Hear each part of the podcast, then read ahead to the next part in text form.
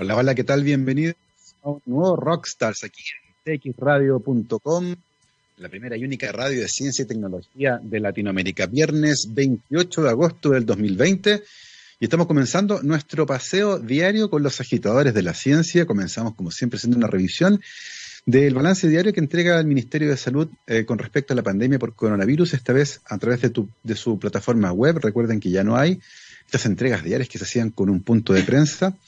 El día de hoy se informa de 15.388 casos activos.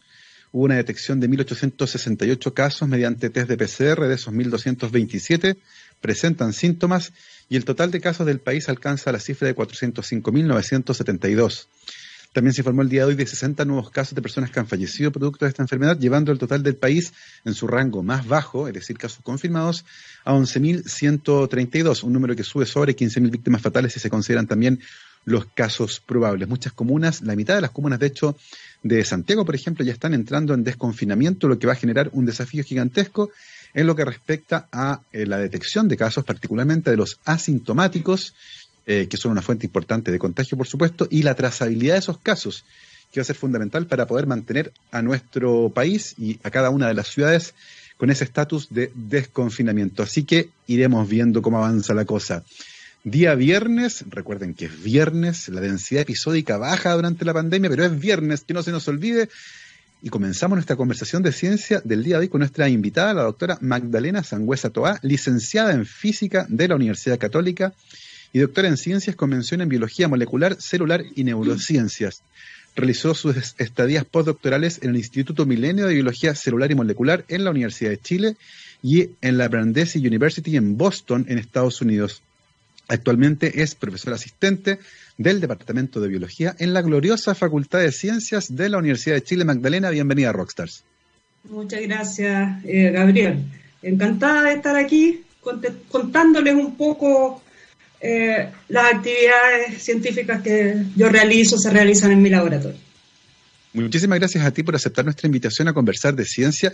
Primero, cuéntanos un poco cómo viviste la pandemia, cómo la estás viviendo, cómo ha afectado tu vida personal y la investigación y docencia que realizas en la Universidad de Chile. Claro.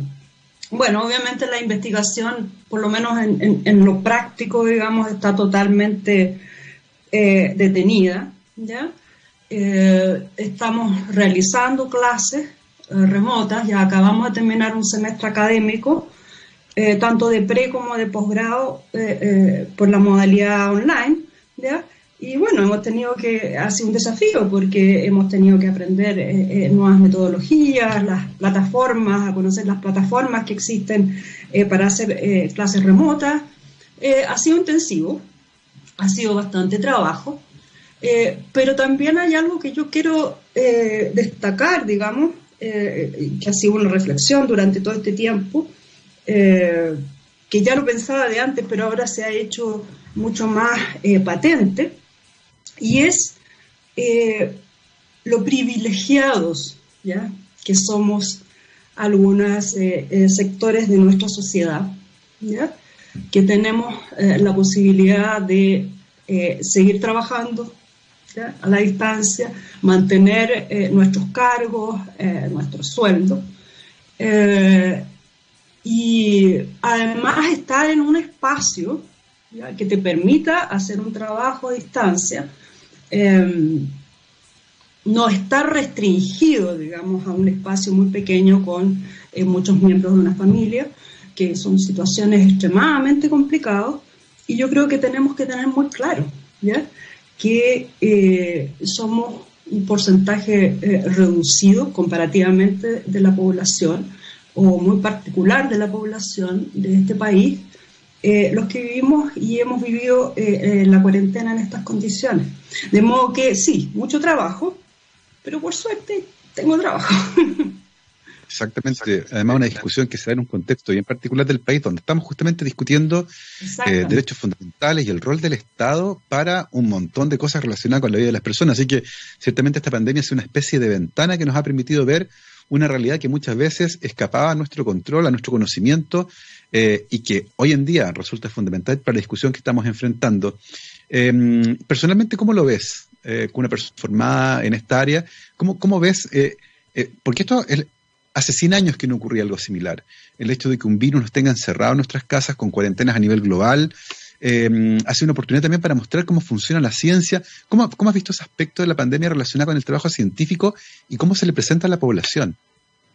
Bueno, como te comentaba, eh, eh, me parece, eh, para mí ha sido muy difícil separar las dos cosas, digamos, ¿ya? El cómo se realiza nuestro trabajo en este tiempo tan extraño, ¿ya? Que ninguno de nosotros prevía, ¿ya? Podía prever. Eh, y eh, por otro lado, estar atento a lo que está pasando con el resto de la sociedad, ¿ya? Respecto de qué va a pasar, yo, yo creo que es un misterio, ¿ya? Y, y es uno de los eh, aspectos que nos tiene colgando un hilo, digamos, ¿ya? Claro, la incertidumbre, ¿ya? Respecto a la ciencia, bueno, sin duda, eh, sobre todo en, la, en, en las eh, ciencias biológicas, por ejemplo, en que es muy importante, eh, o las ciencias aplicadas, es muy importante la investigación ahí in situ, ¿ya? Eh, con nuestros equipos, eh, per, ¿cómo se dice? Presencialmente, ¿ya? interactuando directamente con nuestros eh, estudiantes tesistas, orientando los experimentos, ¿te fijas? Eh, esa parte está totalmente coja, Se pueden desarrollar algunas actividades eh, complementarias, ¿ya? Cómo usar o desarrollar, eh, qué sé yo, programas computacionales que te permitan simular algunas cosas, pero eh, no es posible realmente tener una formación en, en, en ciencias eh, exactas, más bien en ciencias eh, naturales eh, aplicadas. ¿ya? En la parte teórica tú puedes avanzar, tú puedes avanzar en, en la lectura, en, ir eh, conociendo lo que están haciendo eh, los científicos en otros países, también dentro de estas limitaciones. Y es muy importante la discusión también que se ha dado, ¿cierto? En, a todos los niveles de la sociedad y también entre los científicos, fija, tanto aquí como en el resto del mundo. ¿Mm? Exactamente. Por ejemplo, el, el, perdona, por ejemplo, sí. el, el, esta, eh, esto que se ha dado, que es en realidad lo muy importante, que es que hayan habido, que hay actualmente muchos eh, laboratorios y centros de estudios científicos que se han ido a enfocar en el coronavirus, o sea, algo totalmente real, algo que nos afecta a todos como población mundial, y ahí está la gente tratando de, o sea, aplicando sus conocimientos para buscar una solución, ¿ya? Y eso eh, también es sin duda es importante para, para la sociedad el ver, ya darse cuenta de que la ciencia hace eso y que además lo único que nos puede salvar de esta situación es una vacuna. Exactamente, nos hemos dado cuenta que la ciencia sí era tremendamente importante. Oye, Magdalena, cuando uno revisa tu trayectoria se encuentra con un camino súper interesante, eh, que inicialmente comenzó con una licenciatura en física en la católica.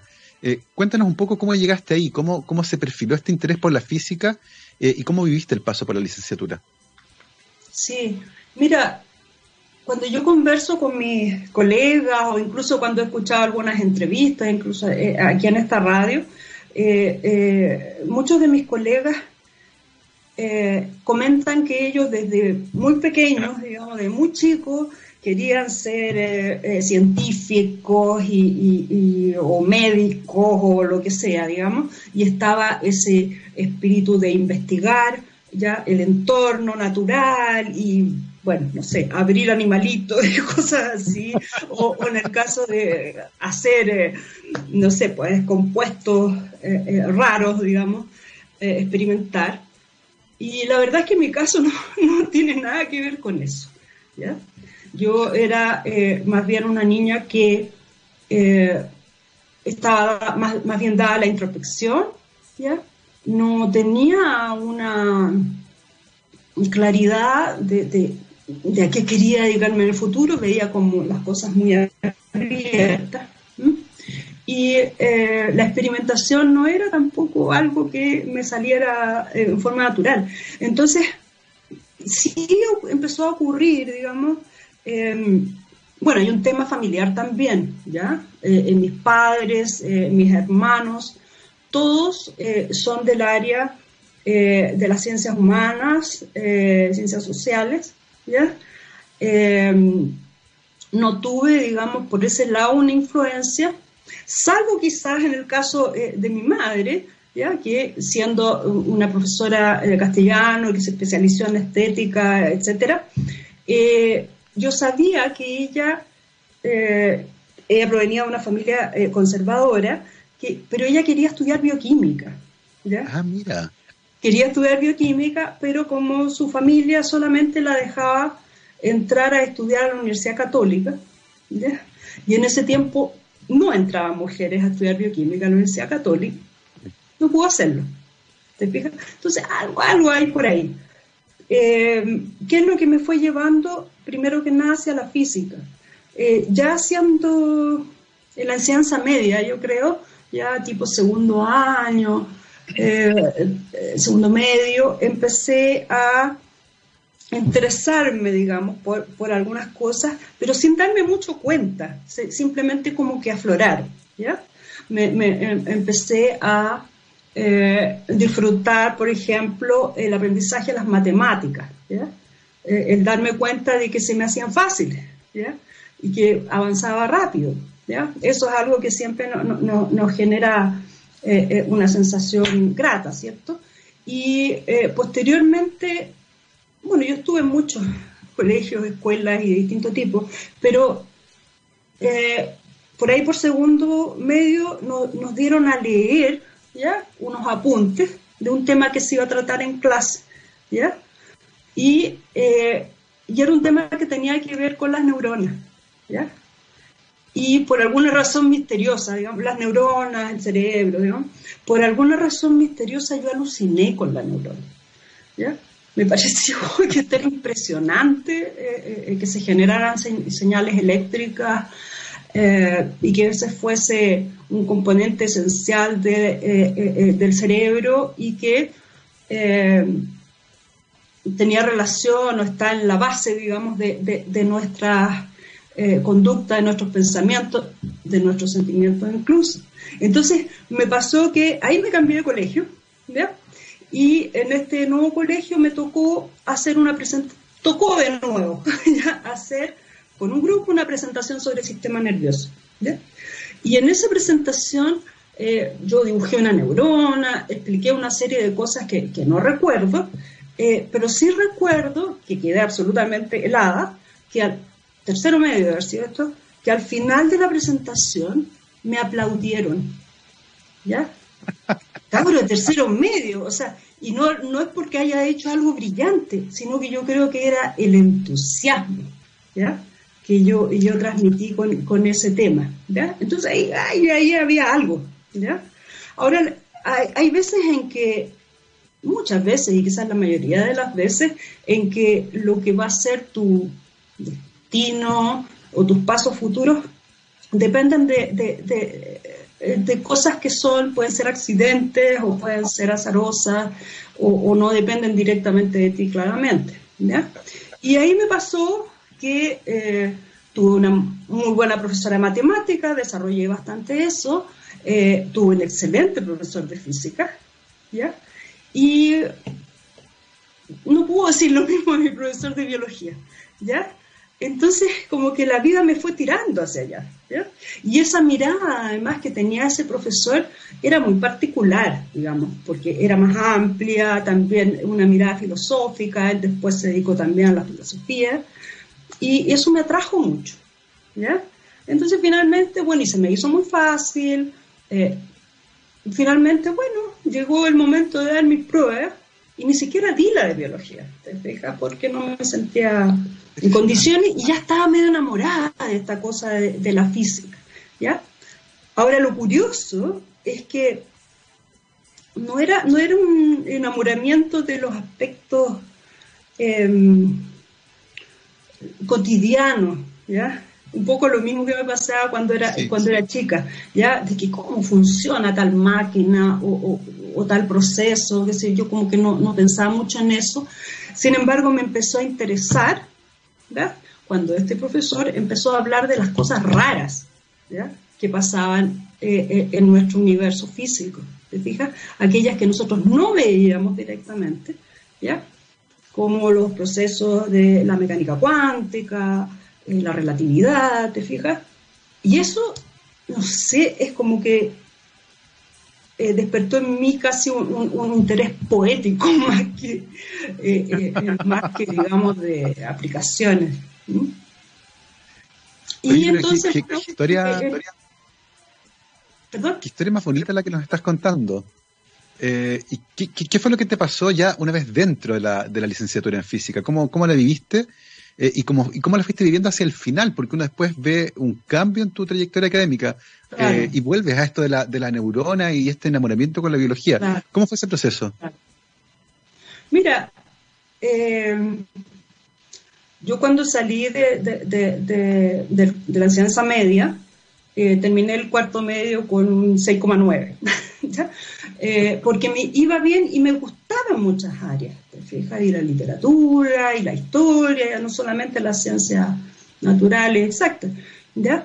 Eh, y bueno, entré a la licenciatura en física, fue a lo único que postulé, ¿ya?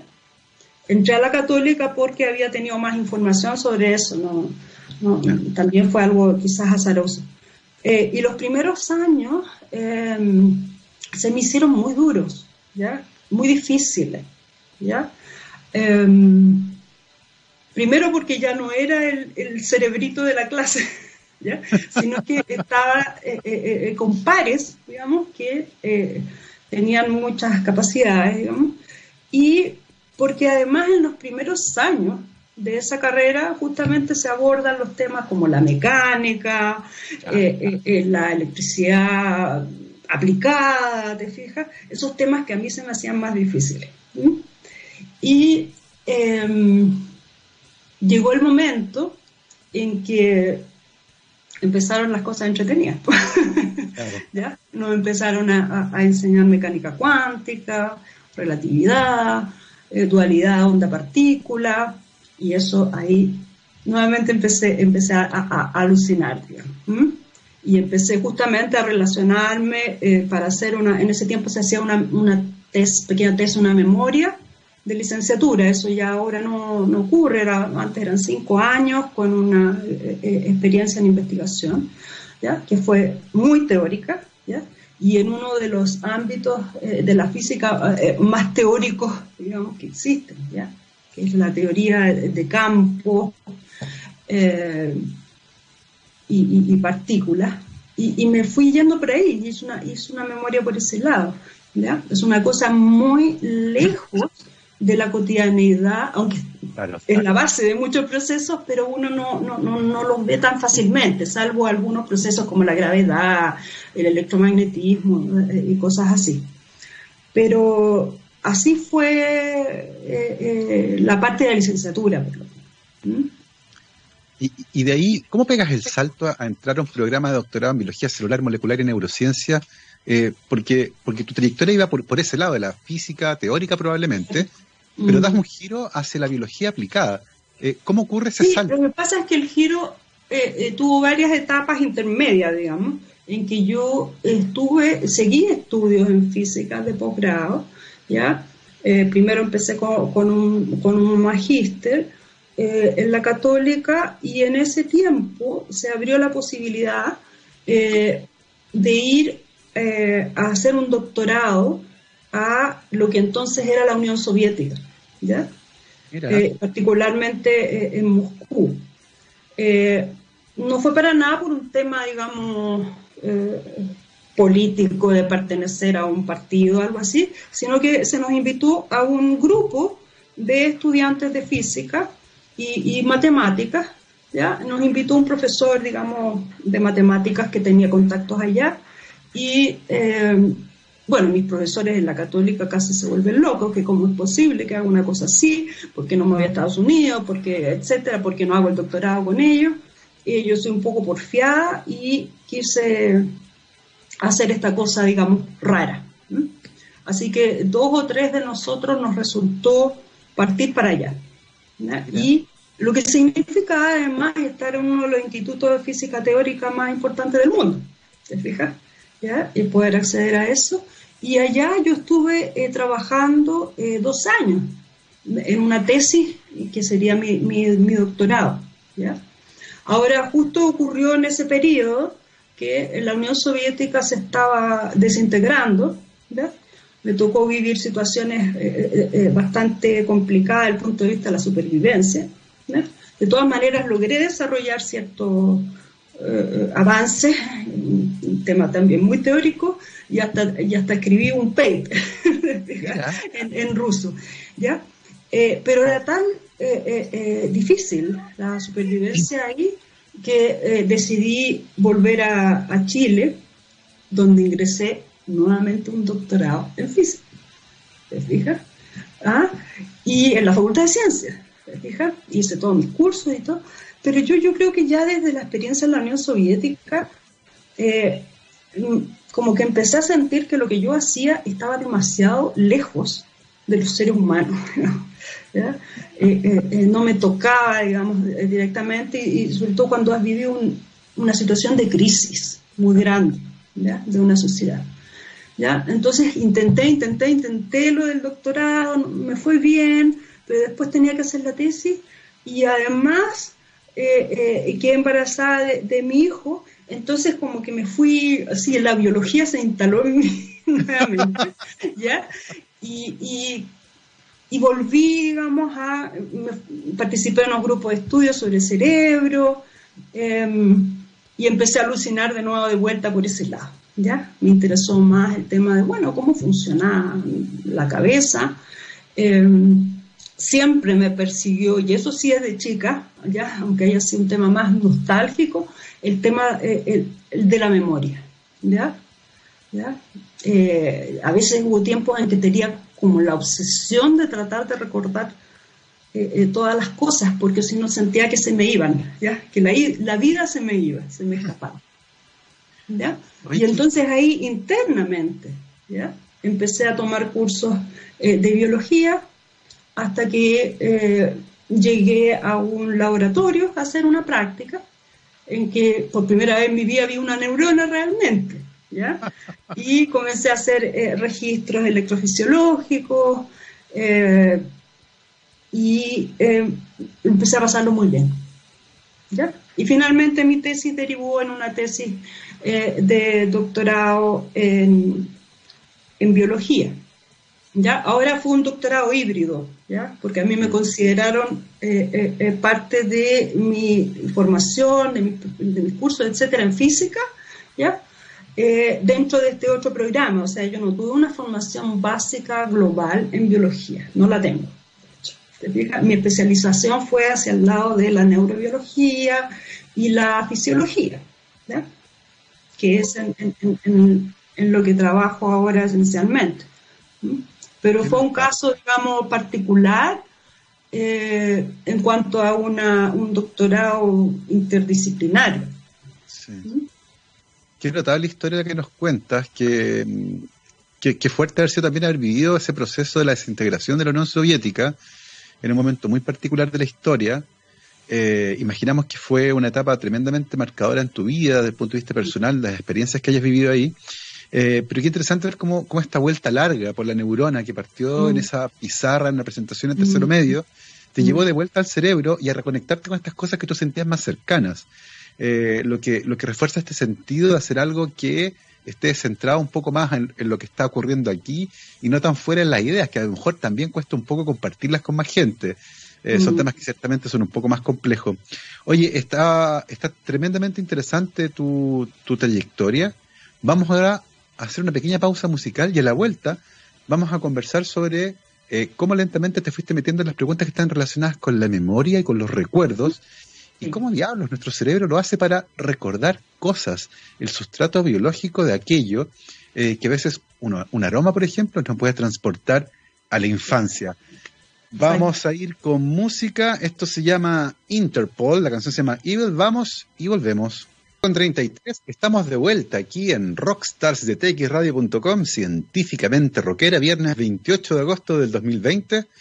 Estamos transmitiendo en tiempos de pandemia, tiempo en el que los establecimientos educacionales han tenido que adaptarse rápidamente a las clases a distancia, teniendo en muchos casos que desarrollar nuevas habilidades.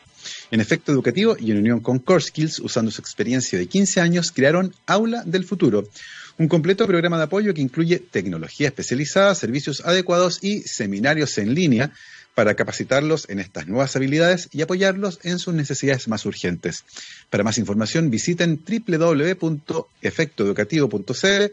Los encuentran también en Facebook y en Twitter e Instagram como arroba efecto educativo. Y nosotros estamos teniendo una entretenidísima conversación de ciencia el día de hoy con la doctora Magdalena Sangüesa Toa, licenciada en Física de la Católica, con eh, estudios doctorales en ciencias biológicas, con mención en biología celular, molecular y neurociencias, pero también con estudios de posgrado en física. Y nos contó ahí su trayectoria, esta vuelta larga que se dio, que incluso la llevó por la ex Unión Soviética, pero que la trajo de vuelta a Chile y también a las neuronas, que es el mundo en el que actualmente eh, se desenvuelve y particularmente en un área que es fascinante, que es la formación de recuerdos y la memoria. Cuéntanos un poco acerca de esto, Magdalena, cómo llegaste a enamorarte de esta área y qué preguntas fueron las que te atraparon ahí. Mm. Sí, bueno, eh, Primero eh, quería comentar que esta vuelta larga, digamos, que me di, yo la encuentro muy provechosa y me alegro mucho de haberlo hecho, ¿verdad? porque tiene, impactó el cómo yo también enfrentaba los problemas biológicos que me interesaban. el tema de la memoria, como te comenté antes, venía de alguna manera persiguiéndome durante mi vida no en términos de los mecanismos, sino en términos de, las vivencias personales. Había otro tema que también eh, eh, em, me acompañaba que, eh, y que quería entender cómo es que nosotros experimentábamos emociones. Em, en la, Facultad de Ciencias, entonces, cuando comencé a, hacer este doctorado híbrido y por, primera vez vi una neurona, era realmente una neurona del sistema olfatorio, ¿ya? Del interior de la nariz eh, que conecta hacia, hacia zonas centrales del cerebro. Y eso fue en, el laboratorio del doctor Juan Basigalupo, en la Facultad de Ciencias, y hice mi, doctorado esencialmente en cómo eh, eh, las señales químicas de los olores pasaban a generar una señal eléctrica que iba hacia el cerebro. ¿ya? Ahora, posteriormente a eso, yo seguí haciendo un doctorado en este instituto Milenio que tú mencionaste, pero continué en el, en el, laboratorio del profesor Basigalupo, ¿ya? y tengo la gran eh, suerte, digamos, tuve el privilegio de que él me dijera, haz lo que quieras. Entonces yo dije inmediatamente el cerebro. El cerebro, eh, las zonas relacionadas con emociones, eh, empezar a indagar, a ver si podía entender un poco más sobre temas de memorias, particularmente memorias emocionales, entre otras cosas.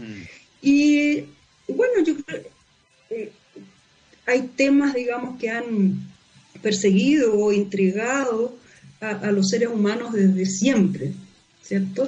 Eh, desde lo que nosotros podemos eh, seguir la pista, no sé, Aristóteles, Platón, etcétera, de un punto de vista filosófico, ¿cierto? Mm. Ahora, yo creo que recién desde eh, mediados del siglo XIX, eh, a principios del siglo XX, eh, comienzan realmente a haber un estudio basado en evidencia biológica o, una mirada, ¿ya? incluso por parte de psicólogos, ¿ya? que no tenían, digamos, una experimentación eh, eh, eh, biológica, sino que observaban, digamos, a, sus pacientes. ¿ya? Y una, un investigador notable, digamos, que se puede considerar incluso el primer neurocientífico, digamos, en el mundo, que es, fue Santiago Ramón y Cajal, ¿ya? describió, o sea, no solo describió, él propuso la teoría de la neurona. Es decir, que eh, las, neuronas eran células individuales, ¿ya? Y no un, continuo, ¿ya? En el cerebro en que había, bueno, es una continuidad entre todas estas aparentes estructuras o especializaciones, ¿ya? que era la teoría de, de, de, Golgi en ese tiempo. Entonces, los estudios en los estudios eh, estructurales, anatómicos de la citoarquitectura, ¿ya? que realizó eh, eh, Ramón Cajal, en, que entre paréntesis usó las metodologías de Golgi, eh, que Golgi veía lo contrario, él postulaba la, la otra teoría. La, la, genialidad de Cajal, una de tantas, digamos, fue la observación de todos estos procesos, eh, de, los cambios ¿ya? en las estructuras neuronales y en las, no se llama así, pero ahora le llamamos redes neuronales, que lo llevó a proponer que eh, la memoria o la formación de, memorias eh, tenía que ver con que se generaban cambios, modificaciones estructurales que era lo que él miraba, en las eh, conexiones entre las neuronas, entre estas células individuales, pero que tenían eh, eh, alguna forma de conversación entre ellas. Y, él, y él propuso, ¿te fijas? que se generaban cambios estructurales durante procesos de aprendizaje.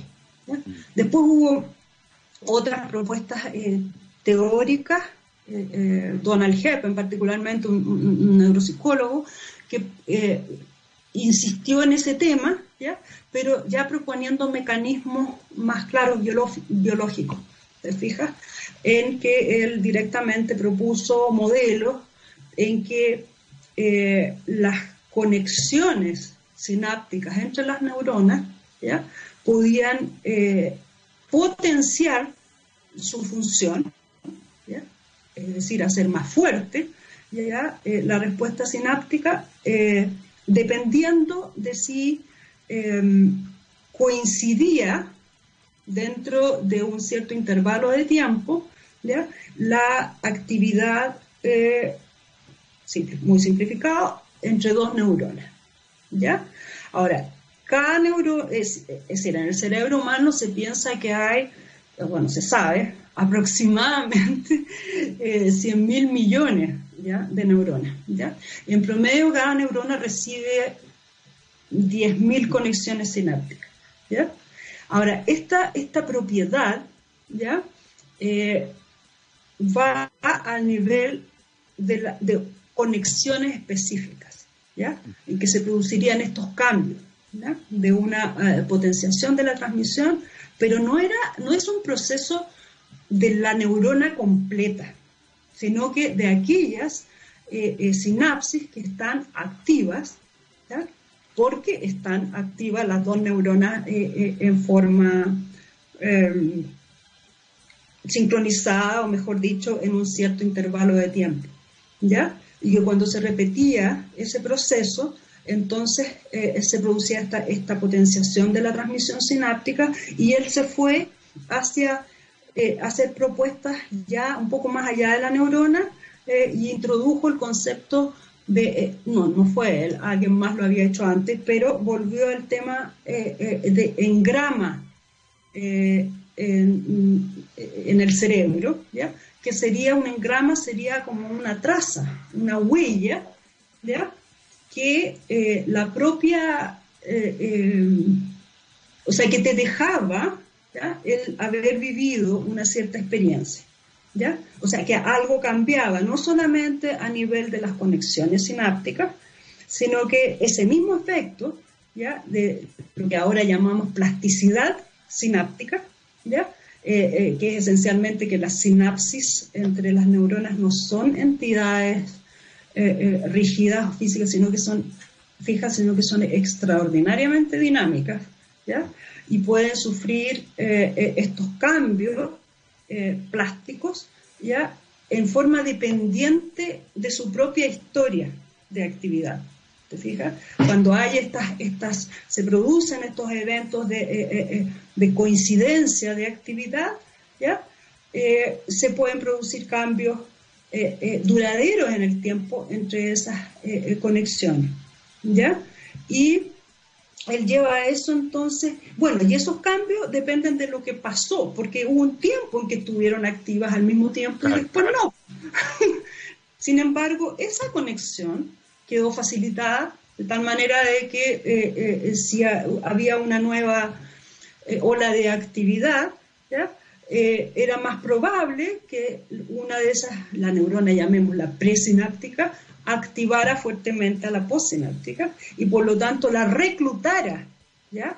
Lo que él eh, eh, eh, llamó, y bueno, ahora se usa bastante el concepto, la formación de poblaciones neuronales ¿ya? distribuidas ¿ya? a lo largo del, del cerebro, ¿ya? que serían aquellas que portarían o, constituirían la huella ¿ya? Eh, de una memoria. ¿ya? O sea, obviamente una conexión entre dos eh, eh, neuronas, una sinapsis, no, es una memoria. ¿ya? El proceso de plasticidad sináptica no es una memoria, sino cómo ese tipo de procesos puede afectar ¿ya? y reclutar grandes poblaciones de neuronas que están siendo activadas por determinados estímulos a un mismo tiempo. Entonces se están produciendo estos procesos de, potenciación de las conexiones, entonces quedan eh, eh, funcionalmente acopladas ¿ya? ese grupo de neuronas. Eh, muy, te lo estoy diciendo muy sencillamente, digamos. Ahora, hay distintos tipos de memoria, ¿ya? Mm. como conversábamos antes, la gente buscaba, cuando se empezó a hacer incluso experimentos, ¿ya? Eh, que la memoria buscaba dónde estaba alojada la memoria. Claro, ¿Ya? Entonces, los primeros experimentos, por lo menos que, más relevantes que yo conozco, más sistemáticos, lo hizo un biólogo que se llama Carl Lashley eh, a mediados del siglo XX, en que lo que hizo fue empezar a dañar fue bien bruta, digamos, la aproximación, partes del cerebro y para poder averiguar cuál era la zona crítica, ¿ya? Y no encontró algo claro, ¿ya? Entonces llegó a la idea de que todo estaba distribuido uniformemente, las memorias, ¿ya?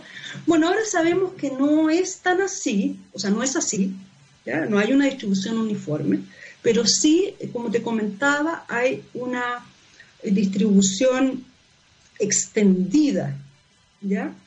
Eh, de, eh, que se basa en eh, la actividad de grupos neuronales o asambleas también se llama neuronales extendidas a lo largo del cerebro. Ahora, por otro lado, hay distintos tipos de memoria. Por ejemplo, y que es la, una de las más estudiadas, es aquella que nosotros normalmente le llamamos memoria. ¿ya? memoria episódica. El haber, claro, cuando estuve en tal parte pasó tal cosa, o la memoria eh, eh, de la cara de tal persona, incluso las memorias llamadas semánticas, ¿ya? el significado de una palabra, eh, un, recordar un cierto espacio. Em, y eso también existen otras memorias, como las, pues. eh, las eh, memorias eh, emocionales, ya te digas, como uno recuerda muchas veces sin darse cuenta, en forma no consciente, ¿ya? por un olor, ¿ya? te puede cambiar el ánimo, aunque no te des cuenta. Mm. ¿ya?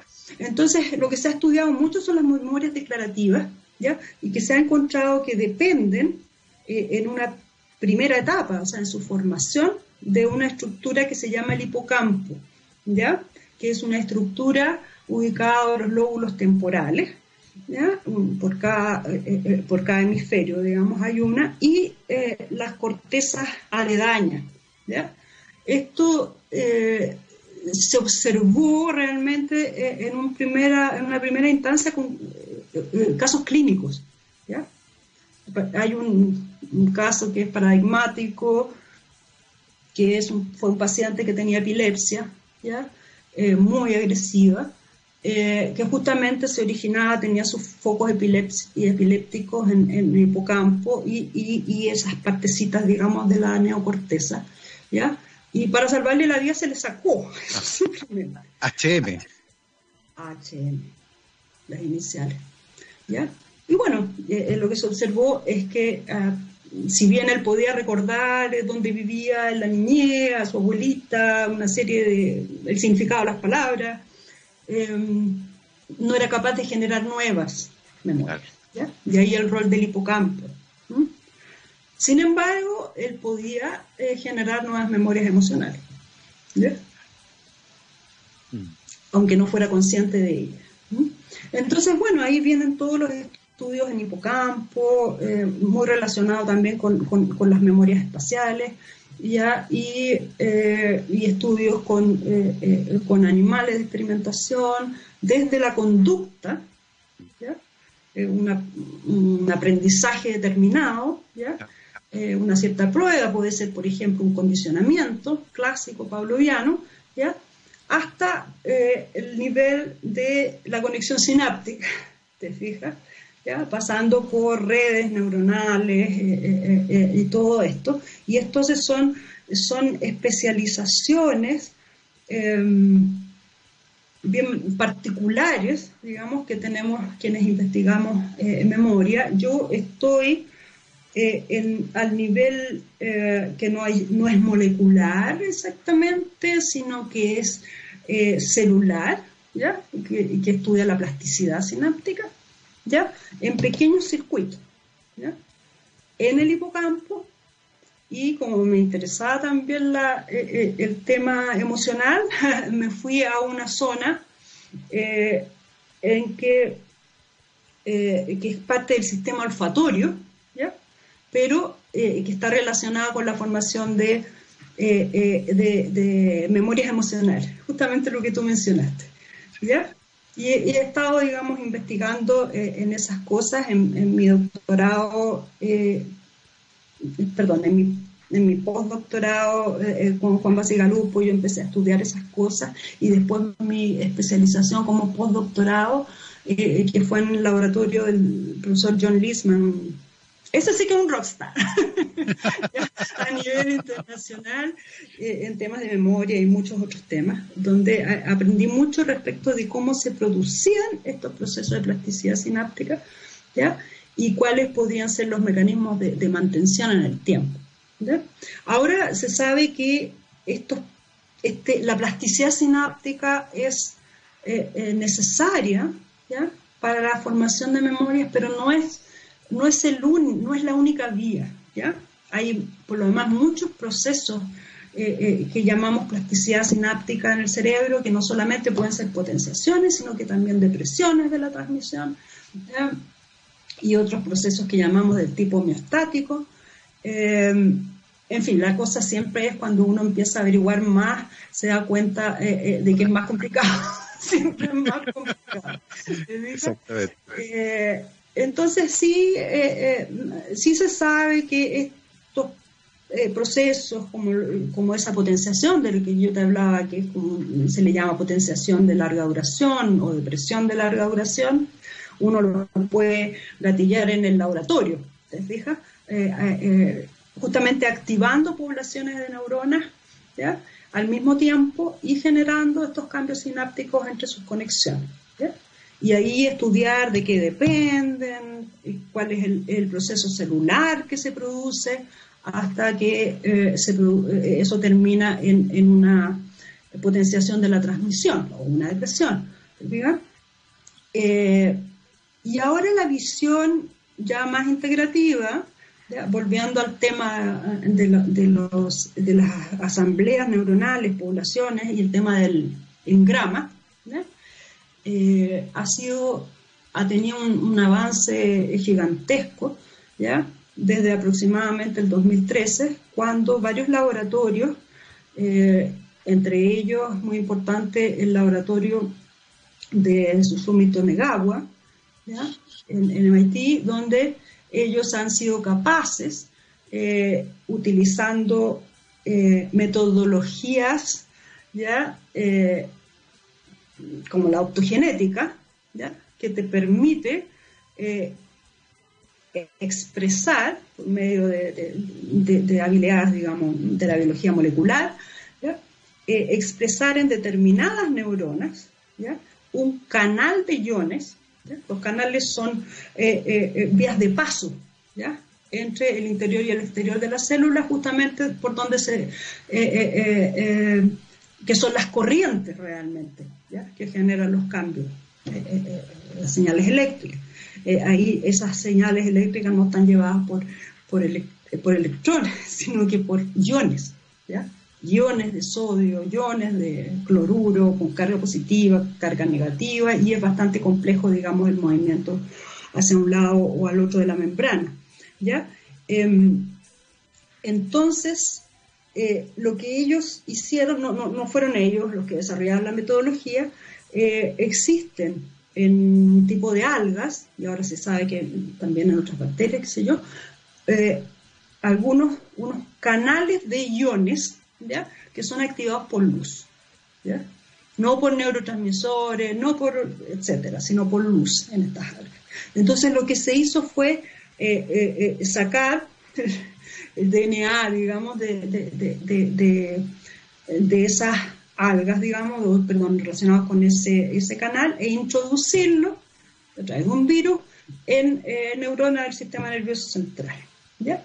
Y el efecto de abrir esos canales es generar una excitación de la neurona, es decir, la lleva a disparar potenciales de acción, que es la, señal esencial, ¿ya?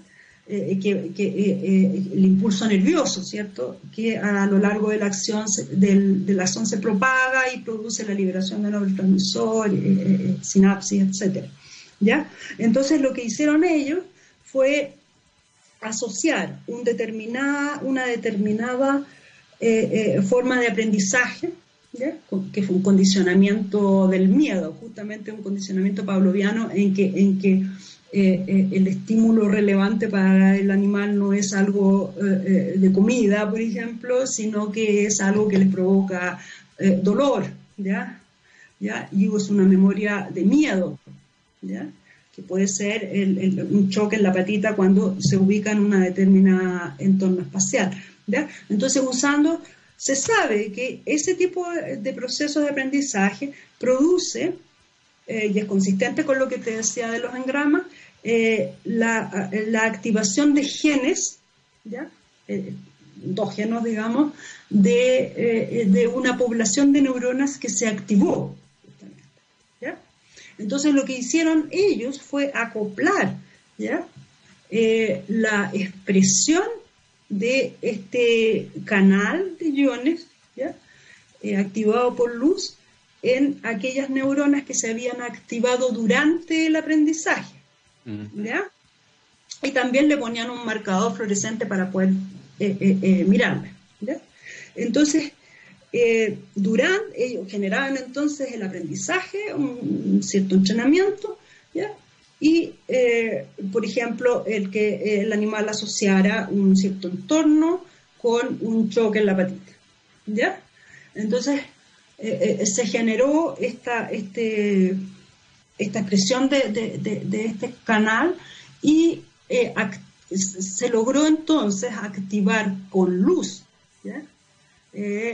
bajando una fibra óptica en animales que están aprendiendo, digamos, que están en conductas, estimular entonces específicamente a aquellas poblaciones de neuronas que se habían activado durante el aprendizaje.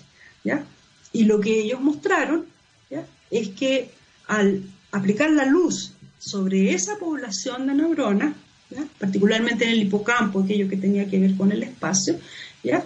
Eh, incluso si estaba en otra caja o en otro lugar, el animal tenía la respuesta de miedo. ¿Te fijas? Eh, entonces eso habla de la existencia de un engrama del espacio. En que el, que el animal tiene la experiencia de estar en una caja en la que no está. Exactamente. ¿Te fijas? Qué notable. Ahora, respecto de, la extensión de estas redes, para que se generen las, las respuestas o el aprendizaje de miedo, tú necesitas otras estructuras, ¿ya? Aparte del hipocampo, como una estructura eh, compleja que se llama la amígdala, ¿ya? Entonces, fíjate lo siguiente, durante el aprendizaje se tienen que activar unas redes neuronales que incluyen desde el hipocampo, la amígdala y qué sé yo, otras cosas, ¿ya? Y cuando tú estimulas la población de neuronas que codifica el espacio, tienes la respuesta de miedo, ¿ya? Es decir, no estás generando eh, la sensación de miedo, o sea, perdón, la estás generando, pero no estás alterando el circuito del, miedo en la amígdala con luz, porque eso no está marcado. Sin embargo, el solo marcar o reproducir artificialmente el espacio, te genera la activación de la red completa. Entonces, eh, ahí te habla de, engramas, digamos, extendidos a lo largo del cerebro. Y esas son las cosas que se están eh, investigando y, y, respecto, bueno, de, ese respecto de la formación de memorias, pero también hay muchos otros pasos que tienen que ver con la consolidación de esas memorias en el tiempo. nosotros no, no grabamos en nuestra memoria todas las cosas que nos ocurren en el día, especialmente grabamos, eh, como en este caso que te decía, aquellas que tienen un contenido emocional eh, biológico importante, Aquellas que son eh, significativas. Claro, Y esa, esas, bueno, eh, tienen procesos de consolidación que se generan en los días o meses siguientes a la experiencia, ¿ya? Y que tienen, involucran, por ejemplo, procesos que ocurren durante el sueño, ¿ya? Mm. En que lo que se piensa es que se vuelven a activar estas mismas redes, de tal manera de que siguen ocurriendo procesos de, plasticidad eh, y las se va involucrando eh, a otras regiones del cerebro, eh, de tal manera que estas memorias o estos engramas ya no, incluyen el hipocampo, sino que incluyen eh, regiones de la corteza. y eso tendría que ver con que el paciente HM, digamos, recordaba las cosas que ocurrieron en su niñez, pero no era capaz de generar nuevas memorias. Exactamente, una historia fascinante la HM que tenía amnesia anterógrada después de esta cirugía en la que intentaron eh, curarle la epilepsia, algo que lograron parcialmente, pero que además eh, terminaron estropeando la generación de nuevos recuerdos. Oye, Magdalena, es una conversación fascinante la que estamos teniendo, pero lamentablemente nos pilló la hora. Se pasó así el tiempo, pero me encantaría ciertamente poder retomar en algún momento porque es fascinante y hay miles de preguntas que se me quedaron en el tintero pero llegó la hora, se nos acabó el programa. Te queremos agradecer, por cierto, que hayas tomado parte de tu tiempo y te hayas juntado a compartir con nosotros tu fascinante trayectoria y también este trabajo que tienes sobre memoria. Así que muchísimas gracias. No, muchas gracias a ti, Gabriel, y a, la radio científica. Muchas gracias también a Gabriel, que está en los botones, el otro Gabriel, el Gabriel el bueno, y a todos los que nos escuchan, recuerden que es viernes 28 de agosto, nos vamos como siempre con nuestro especial de todos los días, el All You Need Is Rock, aquí en TX Radio Científicamente Rockera. El día de hoy nos vamos con una gran banda, Suede, y comenzamos con Trash. Que estén muy bien, que tengan buen fin de semana. Nosotros nos escuchamos nuevamente el lunes. Lávense las manos. Chao, chao.